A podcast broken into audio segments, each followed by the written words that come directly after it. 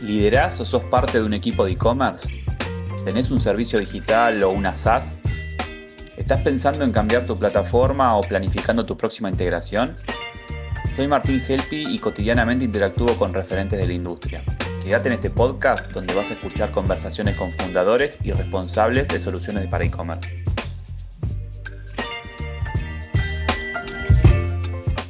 Bueno, bueno, para los que recién se suman, estamos en un podcast que hablamos de tecnología, que hablamos de e-commerce, que hablamos de plataformas de e-commerce y todo el ecosistema alrededor de ellas. Y hoy estamos con Joaquín Sosa de Data for Sales. A ver, Data for Sales es una aplicación que me encanta, es, es, es conocer a tu cliente, es ese dashboard que todos quieren tener y además es cómo integrar toda esa información de cara a nuestra pauta, de cara a nuestro negocio. Así que bueno, bienvenido Joaquín, decime si te presenté bien. Espectacular, Martín. Eh, la verdad que muchísimas gracias por la, por la invitación. Y primero que nada, felicitarte por, todo lo que estás sumando al, ecosistema, la cantidad de información y datos para nuevos emprendedores que quieren lanzarse a, crear, para los que ya están y muchas de las, de las hipótesis que toman las toman sin información y sin un conocimiento de nuevos mercados. Así que creo que, que estás sumando mucho y feliz de aportar un granito de arena. Gracias, Joaquín. Y bueno, y toda esa información sale de charlar con gente como vos todo el tiempo. Así que bueno, hagamos pública alguna de esas charlas. Y hablemos un poco, antes de empezar Data for Sale, un poco de vos. O sea, gran Bien, te cuento. ¿No? Gran background tecnológico eh, de cara a Data for Sale. Sí, sí. Sí, a ver, soy ingeniero de sistemas. Eh, trabajé mucho tiempo de, de desarrollador. Eh, lideré proyectos mucho en, en lo que tiene que ver con la industria del SaaS, eh, arranqué en realidad históricamente en la primera empresa que inventó el marcapasos y trabajaba con software de alta volatilidad para dispositivos médicos implantables. Imagínate todo lo que es un, aparato que tenés adentro del cuerpo, el software que lo monitorea en tiempo real. Entonces me encantaba y siempre estuve muy enfocado en lo que es performance en el volumen de datos, en, en la asertividad de la información. Eh, así que bueno, después me fui moviendo mucho más a la industria del SaaS. Eh, fui director de tecnología en una empresa importante, en donde tuvimos clientes muy grandes, trabajé mucho liderando en Bloomberg, y después estuve un tiempo grande trabajando en Gongos Research, que era una empresa que se enfocaba a el entendimiento de clientes para marcas muy importantes como Pepsi, como General Motors, en donde a través de encuestas, a través de surveys, eh, threads, hilos y scrapping generaban un montón de detalle de datos y conocimientos sobre tu producto y cómo se relaciona ese producto con el cliente. Eh, así que bueno, ahí me conocí con, eh, con mi cofundador, gracias a, Sergio Fogel, que, que, fue aparte nuestro primer inversor y que nos apoyó a, a, a, poder empezar este emprendimiento. Y cuando vi lo que él estaba armando en base a algo muy parecido a lo que yo había trabajado muchos años en el pasado, me volví loco, largué todo lo, el trabajo corpo al carajo y, empezamos a crear. Vamos a dar un poco de contexto. DataForce es una empresa uruguaya, hecha por uruguayos para, el, para toda Latinoamérica y el mundo. Y creo que algo que descubrí de empezar a charlar con ustedes y demás, con otros miembros del equipo antes de conocerte a vos, es que no era la típica startup que la venían remando con una idea, piloteando. No, eh, noté en ustedes un proyecto, una idea.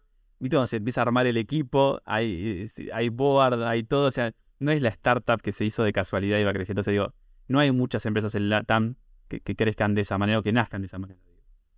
Sí, ahí tuvimos, la realidad es que tuvimos bastante suerte, por así decirlo. Creo que le, doy un, un, un, foco bastante a la, a la fortuna ahí de que se nos dio una situación cuando nos conocimos con mi socio. O sea, él estaba hacía seis años creando modelos de inteligencia artificial para darle consultoría de STP, que es Segmentation, Targeting y Positioning, a empresas de e-commerce. Entonces, él mismo tenía su micro CDP casero, en donde le enchufaba los conectores a su modelo de inteligencia artificial y le creaba las listas de audiencia con cada táctica de marketing a las empresas. Eh, cuando vi el poder que tenían los modelos de, de AI, que modelos de, AI, que este cliente vale eh, X plata para los próximos 12 meses, y esa predicción en global andaba arriba del 96, 97% de precisión en medir lifetime value, dije, bueno, este loco tiene una bomba creada acá. Después no me contó más y en realidad él había trabajado con eh, un profe de Wharton que fue el que inventó el concepto de lifetime value predictivo, con el profesor Peter Fader. Claramente es, Alex es un loco con una carrera impresionante, ya es más grande, tiene cincuenta y pico de años, y eso permitió que se sumen Sergio eh, Fogel, Pablo Brenner, que, es otro ex eh, IPO, y se sumó Leo Silveira, que era el fundador de WoW, que había tenido un éxito, y armamos una empresa con mucha estructura de gente que vivió crecimientos acelerados desde el, desde el inicio. Y eso en realidad fue un poco suerte y lo intentamos capitalizar lo máximo al principio, ¿se entiende? Bueno, y eso se ve de afuera, ¿no? Cuando te empieza a conocer, empieza a charlar y dices, ah, ya te digo, no hay gente improvisando, probando, probando hipótesis, se veía mucho sustento, ¿no? Y me gustaría traer un poco, o sea, hoy, hoy estamos en una época, vos me hablaste hace seis años, digamos, hoy estamos en una época donde al chat GPT se le pregunta, viste, ¿qué, qué puedo hacer de mi vida? O dame 10 modelos exitosos de negocio, esperando que eso responda algo, pero digo, la inteligencia artificial al servicio del negocio, bien utilizada y demás, eh, vayamos introduciendo un poquito más eh, la aplicación, digamos, decir, útil, funcional de Data for Sale de cara e-commerce, ¿no? O sea, nuestro objetivo y los pilares de, Data for Sales es brindarle una plataforma que sea SaaS, que su objetivo sea optimización del valor de los clientes del e-commerce. ¿ah? Ese concepto es, un concepto que viene creciendo en los últimos años a nivel mundial eh, para todo lo que es D2C, para retail en general, que es CBO, Customer Value Optimization, y tiene como objetivo que el merchant pueda entender los distintos comportamientos de sus clientes. Y dentro de comportamientos está toda la información financiera, eh, la información de órdenes, cómo se comportan, con qué métodos de pago compran, eh, en qué valores eh, de lifetime value generan, cuánto me sale adquirir ese cliente, cuál es la rentabilidad que me trae ese cliente, a qué clientes tengo que retener, a qué clientes tengo que reactivar y qué clientes nuevos tengo que buscar. Ahí, hay uno de los focos claves de Data for Sales adquirir clientes no quiere decir adquirir buenos clientes. O sea, nuestro foco está en ayudar a las empresas a entender qué clientes tienen que adquirir y hacerlo de forma 100% automática. O sea, brindarle integraciones a las plataformas de pauta de clientes de alto valor que ayudan a los algoritmos de la pauta a buscar más clientes como ellos. Sí, está claro, no caer en el más volumen por caer por más volumen y entender cómo está. Cada negocio, cada vertical y cada tamaño vertical tiene una composición de cliente única y eso es lo que pueden ver en Data en tiempo real, que es la parte interesante. Y por ahí podemos ir más a lo práctico, ¿no? Cuando hablamos de integraciones y de tomarnos en tiempo real. Hoy ya tenemos... A ver, sí, sin dudas. A lo práctico, hoy estamos conectados a las, a las principales plataformas de e-commerce. Voy a lo que es Shopify, Magento, eh, WooCommerce, eh, Vitex, estamos integrados de forma nativa a todas, o sea, básicamente cuando nosotros, un cliente viene y empieza a trabajar con nosotros, pasa por un proceso de onboarding que es automático, en donde cuenta, le cuenta a Data for Sales sobre su negocio, esa información se captura sumado a toda la historia de datos que se genera dentro del e-commerce, toda esa historia, y eso se absorbe entero adentro de la plataforma. Y eso se combina con las características que el merchant puso sobre su negocio. Y todos esos son features que informan a los modelos y te permiten crear públicos de, alto, de alta precisión. Entonces, voy a un ejemplo más práctico. Eh, suponete que soy una, una empresa que vende eh, tecnología, productos de tecnología, televisores, celulares. Nuestro, nuestro producto lo que te permite es, ok, ¿quiénes son los, los clientes que me compran A? Ok, de los clientes que me compran A, ¿quiénes son los que tienen más valor? ¿Quiénes me generan más plata a mi negocio. ¿Cuál es el riesgo de esos que me dejen de comprar? Entonces te permite ir armando públicos para un objetivo comercial. Después lo que, la otra parte que te da es la parte analítica de ese público, que es entender, ok, en qué momento del día compran esos clientes, en qué canal de, comunicación es el más exitoso. Eh, ¿Qué, tipo de productos, ¿qué otros productos engancha, cuáles son los bundles, en qué etapa del ciclo de compra está ese cliente. Eh, lo otro es, ok, para una segunda compra de este perfil, este es el producto más adecuado. Para una primera compra es este otro. Y este producto es un producto que está haciendo que los clientes me dejen de comprar. Lo que serían los productos que eh, generan determinado rechazo o son tóxicos, por así decirlo, para el negocio. Toda esa combinación de información sumada a la información de los canales, qué es lo que pasó antes, viaja a través de integraciones a las herramientas de comunicación y oferta, que pueden ser desde email marketing, SMS, WhatsApp, Meta, Google, la integración que, se desee. Eso te permite llevar a cabo desde lo que es el análisis de qué es lo que está pasando en tu negocio, a la decisión, qué es lo que voy a ejecutar, y luego la medición de qué es lo que me funcionó bien y no. Y ahí engancho con algo interesante del producto. Vos, cuando te quedas un público en Meta o en Google, creas una, una audiencia y ejecutás, te va a dar números como, mira, tenés un conversion rate de X por ciento. ¿Qué es lo que pasa ahí? Vos no sabés quién es la persona que te compró. Porque la información del cliente en realidad ahí es un cliente de meta en ese momento.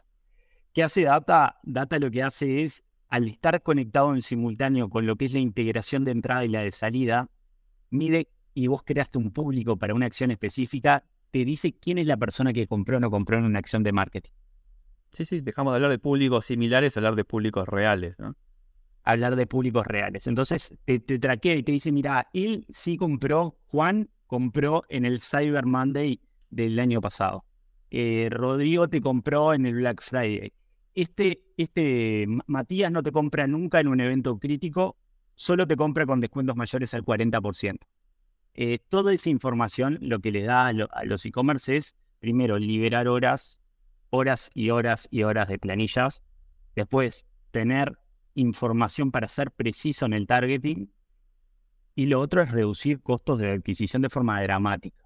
O sea, nosotros tenemos clientes que han bajado 70% el costo de adquisición, que para muchos de los del ecosistema saben lo doloroso que es eh, y lo caras que están las plataformas de pauta. Y te diría que un 70% aumentando la, el acquisition rate. O sea, manteniendo una tasa de adquisición más alta, han bajado un 70% el costo. Entonces, claro, tienen muchísimas eh, enfoques y varía mucho en el volumen y el tamaño del equipo que lo va a usar, cuál es el enfoque que le quiere dar. Hay gente que va hacia un análisis totalmente profesional y detallado, y después hay gente en la etapa más temprana que lo que quiere es entender cómo se comportan y lograr más conversion rate de una acción de marketing. ¿Por qué? Porque esa acción es más específica entendamos que información que no podemos sacar en tiempo real, es información que se junta en algún lado, desfasada en el tiempo, no sirve para accionar. Entonces digo, lo que traemos importante es esto, es decir, bueno, estamos enchufados a nuestras plataformas de e-commerce donde se genera la venta, nos bajamos de ahí la información, la trabajamos en tiempo real, le aplicamos modelos de inteligencia artificial y de ahí sacamos segmentos que servirán para accionar internamente, decir, bueno, cuándo pongo en una promo o cómo vendo un producto con otro, pero también está la otra parte que a mí me encanta que acaba de decir, ese chuf. Eh, y que consuma de ahí, de mi información, no la de una planilla desfasada que armó alguien cuando tuvo tiempo. Exacto. A ver, te, da, te da primero el AI en tiempo real que se suma a la estadística en tiempo real, porque hay, hay informaciones que son re importantes para un e-commerce que no son predictivas. Estamos hablando de recencia, frecuencia, valor monetario, eh, ticket promedio. Acá, hay, muchas variabilidades, combinaciones de datos de qué SKU, qué cupón de descuento, qué, método de pago, dónde vive la persona, en qué zip code está, en qué barrio. Hay un montón de información agregada que te compone una visión 360 del cliente. Esa visión 360 de un grupo, si lo escalamos a un clúster o algo un nivel más arriba, te permite tomar de, eh, hacer marketing segmentado, marketing específico. Y bueno, nosotros eh, tenemos casos de empresas que pasaron de tener un 1.3, 1.4 de conversion rate en sus acciones de marketing a tener 15%. O sea, números que te mueven el revenue y la rentabilidad en, formas muy grandes, ¿entiendes? Y con poco tiempo ejecutando la plataforma, que eso es lo más interesante que nos está pasando. Yo, tengo una visión de e-commerce muy argentina, obviamente por ser argentina, he trabajado mucho tiempo en Argentina, pero en, esto, en este ciclo, si algo me propuse es charlar con Latinoamérica, justo quiero aprovechar que hablamos de una plataforma, los hemos visto viajando por México, por Chile y demás con el producto, digo, ¿qué, cosas me podés contar o qué a, nivel numérico, experiencia más estás viendo de, común eh, y de diferente, ¿no? Entre diferentes mercados latinoamericanos. A ver, claramente lo que creo que la, yo soy de Uruguay, acá los los los e-commerce tienen un mercado muy chiquito al tener un mercado muy chiquito, lo que hacen es, tienen que enfocarse mucho en ser rentables, porque si no, con el volumen que tienen, no tienen forma. Les está pasando mucho que como la pauta está cara, les está haciendo difícil ser rentables y aparte tienen un mercado, un, un total addressable market muy chico. Lo que pasa en, en, mercados como México, creo que Argentina es un mercado grande que tiene el problema inflacionario y hace que también optimizar el valor de ese cliente sea tan importante porque el valor de tu producto crece constantemente. Eh, en México lo que, lo que vemos es en la escala de los e-commerce hace en donde eh, se juega un margen muy chiquito. O sea, las empresas pues, generan muchísimo revenue, pero tienen una ventana de margen muy chica. Entonces, la estrategia y la profesionalización del marketing, el costo de adquisición con el valor de vida del cliente, con el lifetime value, pasa a ser el, el, básicamente el 10 que te define el partido en la hora con un penal que erra o mete y está entre si el lifetime value está lo suficientemente grande para apadrinar ese CAT que sigue creciendo en todos lados. Y eso es una, una situación que no vemos que baje. O sea, no vemos un, un descenso en la pauta porque la pauta se fue abriendo hacia cualquier tipo de empresa y la realidad es que el feed de un Instagram o de algo es único. Si estamos todos compitiendo por ese feed, cada vez va a ser más caro, ¿verdad? Sí, ¿no? A mí me hace cuando, cuando la tecnología llega, es como que nos iguala, ¿no? O sea, el chiquito puede tener la misma web que el grande y demás, porque el grande todo, este tarda mucho más en tomar algunas decisiones hasta que ve que el mercado está afianzado, que corresponde tal. Pero cuando entra el grande, ya como que las condiciones cambian. Y lo que se ve últimamente es eso en la pauta, ¿no? Que antes todos podían competir por cierto espacio, por cierto share, pero ahora, cuando las marcas grandes tienen ganas de tomar un share, vienen con semejante estructura que hacen que la rentabilidad desaparezca para el resto o que la competencia sea mucho más dura. Se habla, ¿no? Esto del tema del costo adquisitivo del lead. es, lo, que estamos, lo que estamos discutiendo más. Aparte, hay, hay un nuevo costo que es el costo de retención. Antes solo hablábamos de costo de adquisición. Ahora las empresas que tienen mucha recurrencia o que apuntan a que su producto no se venda una vez a cada cinco años, estoy hablando de, obviamente, no una automotora que vende autos por internet, sino algo que genera una recurrencia, por así decirlo, semestral o anual de productos. Eh, ni te hablo de, lo que es consumo masivo, que tienen que vender etario, eh, ticket. Eh, lo que pasa ahí es que cada cliente retenido pasa a ser muy, muy importante en el negocio. Casi te diría que es mucho más importante que el cliente adquirido. Para, para merchants que tienen una relación, ponele 70-30, entre el 70% de tu revenue viene de clientes recurrentes y el 30% mensual a un ratio parejo de clientes nuevos. Ese CRC, el, Customer Retention Cost, pasa a ser un, elemento fundamental. ¿Y qué es lo que te da ahí nuestra plataforma? ¿no? Lo que nosotros hacemos es, nosotros tenemos toda mapeada para cada cliente en qué etapa del ciclo de vida está, en qué etapa estuvo antes y, y toda su relación con tu marca. Y a su vez, cada cliente tiene información de todo su comportamiento histórico. Entonces te permite de forma muy clara saber cuáles son tus clientes inactivos que tienen mayor valor y mayor likelihood de volver a comprar. Entonces ahí también tenés una probabilidad muy alta de que los, de los clientes inactivos generes retención o reactivación en base a tener un análisis y un entendimiento de quiénes son, cómo se comportan, qué valor tienen para mi negocio y a quiénes le invierto y a quiénes no. Y creo que todo se basa en llegar a un parito en donde terminas en un 80-20, el 20% te genera el 80% del valor y ese 20% pasa a ser, en vez de pensarlo como empresa, como general, empezar a generar adentro de cada clúster, adentro de cada segmento, adentro de cada etapa del ciclo de vida. Entonces, claro, empezás a trabajar como una empresa hiperprofesional siendo una empresa chica. Y creo que eso es lo que queremos brindar.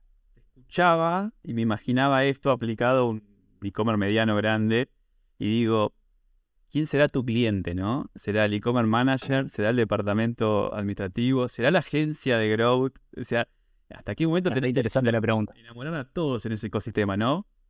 Sí, hay, te diría que cuatro players claves.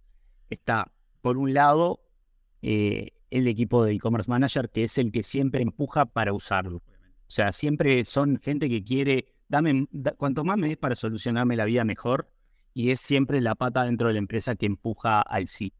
Después tenés la, el, equipo, si la empresa es ya mid-market, ya tienen su equipo de marketing in-house y tienen por, generalmente analistas de marketing adentro que deciden todos los días qué copy vamos a hacer, a qué público vamos a trabajar, qué, qué, producto, qué producto, qué contenido, en donde ahí ese por lo general también es un aliado muy importante. Después tenés las empresas que usan agencias de, performance marketing y de growth para todo, en donde la agencia también participa y usa la plataforma. Y hay un, caso interesante que es que para los enterprise, eh, que ya tenemos algunas empresas bastante grandes, y uno de los, de los principales clientes también pasa a ser el ingeniero de BI. Y te, y te cuento por qué, porque las plataformas de BI, si bien son una herramienta excelente y creo que necesaria en muchos casos para muchos tipos de empresas, no generan una accionabilidad de los datos inmediata. Entonces, hay, se, ha generado en el tiempo una, una relación entre el e-commerce manager y BI, en donde BI genera KPIs y el e-commerce manager le dice, flaco, no me sirve un carajo. Pues no me está diciendo qué es lo que tengo que accionar a partir de este KPI. Entonces, BI pasa a usar nuestra plataforma integrar públicos y decirle al e-commerce manager, hace esto porque combiné mi análisis con los datos de, Data for. Entonces también ese es otro jugador que está bastante en el medio. Sí, pues yo fui, yo, fui parte de charlas eh, con clientes donde vos ves a, la agencia de performance pidiéndole datos que están solamente en el RP y hasta que internamente un, equipo de e-commerce pueda accionar esa información y llevarla de vuelta. Hablamos de datos viejos o datos que empiezan a no ser en tiempo real. No, no quizás no sean viejos, pero no son de, ahora. Pero está excelente lo que decís. Imagínate te pones a hacer una planilla de una segmentación histórica de todos tus clientes. Primero que no tenés forma de usar un modelo predictivo. Imagínate que sí sos lo suficientemente bueno esa, esa planilla. Meses. Si, si sos un genio, capaz que lográs hacer algo muy básico, un RFM en dos semanas. Cuando, cuando terminaron esas dos semanas ya tus datos estaban viejos. Sí, se hace mucho de cara a grandes eventos, ¿no? Llamarle Hot Sale, Cyberman, ese tipo de... Pero digo, digo esto, esto tiene que estar todo el año, ¿no? Una empresa de e-commerce grande, Enterprise, no vive de los cuatro eventos importantes de, ah, efemérides. O sea, esta información tiene que estar todo el tiempo. Y en lo práctico no está todo el tiempo porque cuesta mucho hacerse este Cuesta mucho y la realidad que creo que tenemos, y una parte de por qué creamos la empresa, es que para mí encontramos un gap muy grande en, para Latinoamérica principalmente entre lo que son los grandes customer data platforms que hay y que charlando con muchas empresas que los tienen tampoco están contentos y salen medio millón de dólares o un millón de dólares, a encontrar una solución que sea así totalmente adaptable a la economía de ese e-commerce y que, y que sea fácil de usar, que, la experiencia del uso esté pensado en el usuario final en el, en el marketer, en el e-commerce manager, en el analista, en esa persona, no en un ingeniero de datos. Y lo que pasa hoy es que los, los grandes CDPs son para ingenieros de datos, no son para managers. Ah, entonces ese gap en la, TAM está bastante grande. Vos pensás que con nueve de cada diez empresas con las que hablamos y les presentamos nuestro producto, no tienen nada. Te creo. Estamos, empresas que facturan 10, 15, 20 millones de dólares y algunas bastante más, no tienen nada y claramente cuando lo empiezan a usar pasan a encontrar una monetización muy alta al, producto. Primero porque en muchos casos monetizan sus datos. Vos pensás que los retailers empiezan a, decirle, ok, vos Unilever, vos eh, eh, marca de, bebida, mira acá, te muestro todos estos datos que son mi propiedad y te los vendo. Que te los piden siempre y, ni los tenés a mano, ¿no?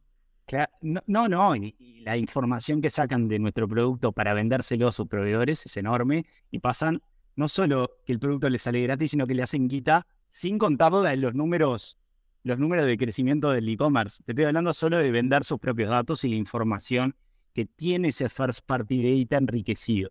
Por eso siempre hablamos de datos y, está bien, pero tener un volumen de datos solo no vale nada. El data is se aplica cuando vos tenés enriquecimiento de datos. Y dentro del enriquecimiento, mil cosas. AI, una de ellas.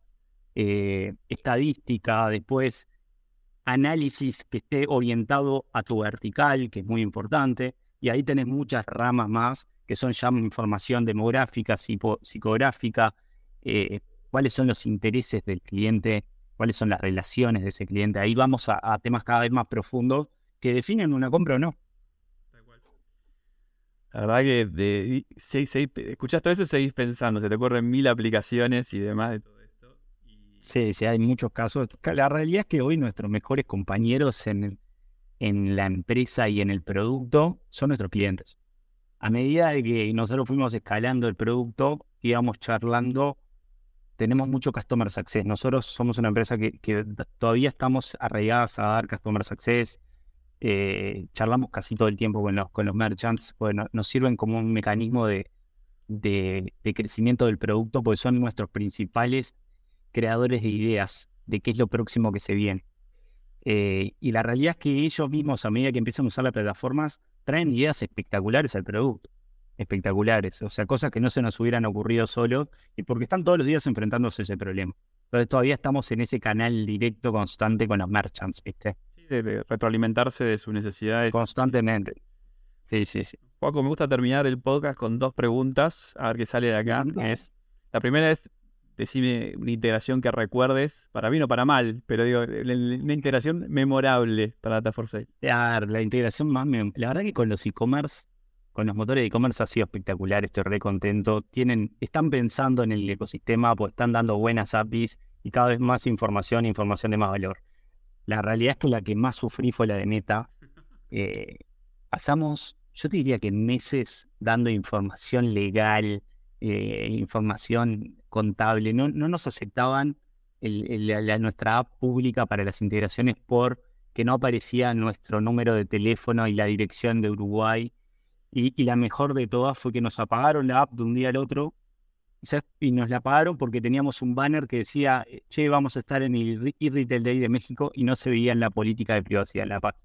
Y nos apagaron sin mandarnos un mail y nuestros clientes no se podían integrar a Meta casi nos volvemos locos. Pasó toda la empresa tres días dada vuelta, no entendíamos qué pasaba. La verdad que con ellos ha sido durísimo, durísimo, es una pelea constante. Y es que tengo bastantes amigos que trabajan ahí.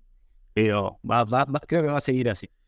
Es memorable. Y, la última es, todo lo que hacemos tecnología tenemos un backlog inmenso que se genera por nuestras propias ideas y por lo que nos sugieren los clientes. Digo, de ese gran backlog que debe tener Data for Sales, ¿qué te gustaría que, esté primero y que se que te gustaría a vos, no digo a tu equipo de desarrollo, ¿qué te gustaría a vos que esté primero y se resuelva en los próximos seis meses? Eh, mira, tenemos una funcionalidad que se está trabajando mucho que te permite primero absorber de los, de los productos características. Eh, este producto es caro, barato, de alta calidad, baja calidad, eh, es para gente que le gusta el tenis o para gente que le gusta el pádel todas esas características nutren a unos modelos de inteligencia artificial que combinan la data transaccional con las características. Y después asignan características a las personas. Y esas características que asignan son motivaciones. Entonces te va a decir, mira, tu segmento Champions son jugadores de tenis que viven en eh, San Isidro, que tienen entre 30 y 60 años, que gastan en promedio tanta plata. Esa, esa información que ya no te habla de datos transaccionales, sino te habla de la vida y del perfil de la persona, estamos trabajando y nos tiene reentusiasmados. Va, va, va a requerir un poquito más de tiempo, pero ya se va a venir. Ambicioso. Sí, sí, sí. gracias por tu tiempo. La verdad que me encanta hablar de estos temas. Teníamos este, este, este episodio pendiente hace tiempo. Sí, sí, sí, lo teníamos pendiente. Ansioso de publicarlo, así que bueno. Bueno, Martín, muchas gracias y gracias por todo lo que estás sumando al ecosistema. Creo que que es revalorable y ojalá más gente se, se mande a, seguir en esto. Gracias, Juaco. Estamos en contacto. Un abrazo. Chao, chao. Si querés seguir escuchando entrevistas a fundadores de plataformas de e-commerce en Lata, suscríbete en Spotify para recibir la próxima notificación. Y te cuento que en mi canal de YouTube vas a encontrar las versiones en video de estas mismas charlas. Hasta la próxima.